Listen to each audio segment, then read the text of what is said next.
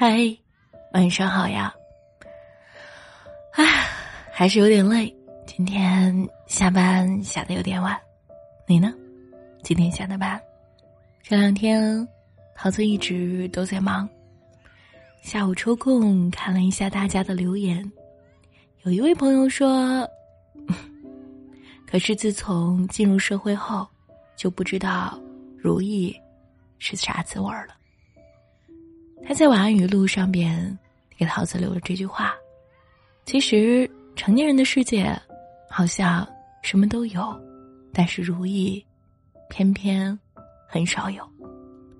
人的一生总会发生很多的事情，有一些是你的高光时刻，有一些是你的至暗时刻，但总有一些事情，需要你熬一熬，才能有所得。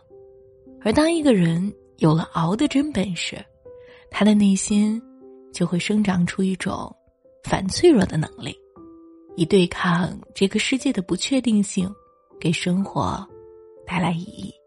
成功都是熬出来的，对此我深信不疑。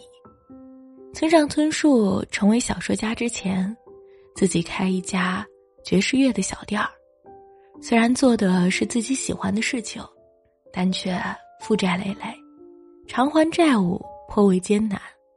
当时他和太太每天起早贪黑，省吃俭用，家里既没有电视，也没有收音机，甚至连一只闹钟都没有。因为没有取暖设备，寒夜里只好紧紧的搂住家里的几只小猫睡觉，互相取暖。后来有了写小说的念头。村上除了每天记账、检查进货，还得要钻进吧台后面调制鸡尾酒、烹饪菜肴；而在深更半夜店铺打烊之后，再回到家里，坐在厨房的餐桌前写稿子，一直写到昏昏欲睡。这样的生活持续了将近三年，不过总算心无旁骛的度过了那段。艰苦岁月，在这个过程中，村上春树过了相当于普通人两倍的人生，磨砺了自己的写作技能和能力，同时也受到了专业奖项的肯定。而村上在文章里回顾那段岁月的时候说：“回过神来，我多少变得比以前更坚强了一些，似乎多少也增长了一些智慧。”所以我很想告诉你，尽管眼下十分艰难，可日后这段岁月，说不定会开花结果。面对别人的成就，我们往往只看到他光彩夺目、耀眼的光芒，却容易错失光芒掩盖之下那个努力、默默付出、积累的灵魂。而那些显而易见的所谓成就，往往都烙印着。曾经苦苦熬过的日子，就像那些演员，在公共场合看起来神采奕奕，生活精致，可如果你知道他刚刚熬夜拍戏回来，你就会明白，所有的光鲜背后都有着不为人道的艰辛。这个世界上总是能量守恒的，你想得到些什么，就要付出对等的东西来交换，而那些熬过的日夜。那些不放过自己的死磕，就是你握在手心里能够成事的筹码。如果你熬过粥，就应该知道，从生米加水到最后煮成一锅好粥，需要的是时间的沉淀。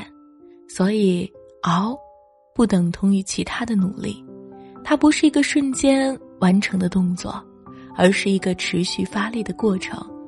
它是一个渐进式的，带着些许挑战的匍匐前进，这听起来就不是一件轻松的事情啊！所以呀，你要加油，你要坚持。生活中熬的本质就是坚持和专注，在人生里，但凡有点价值的结果，往往不会那么轻易的显现，你得慢慢熬，慢慢悟。感受生活中的一点一滴的意义。嗯。我要去继续熬啦。你呢？放心吧，在我们熬的这个过程中，小桃子每晚都在。晚安了，亲爱的你，明晚见喽，加油，好好睡一觉。明天又是奋斗的一天，晚安，明晚见。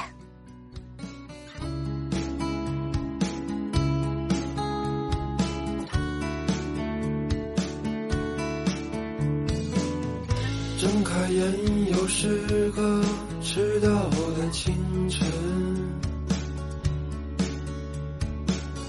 阳光中舞动着寂寞的灰尘。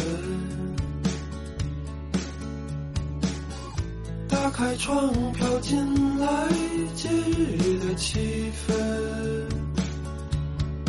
嗯，刹那间吹散了昨夜的温存。一只燕子落在潮汐的阳台，望着笼中面无表情的我。他说：“你不是那梦中的旅人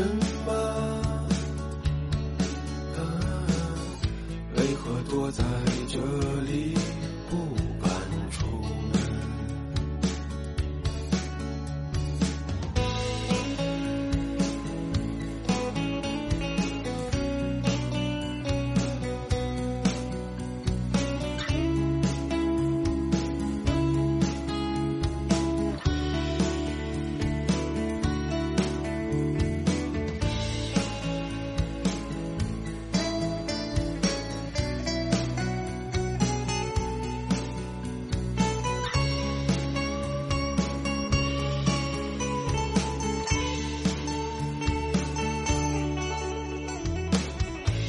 上挂着泛黄的童年写真，三岁的我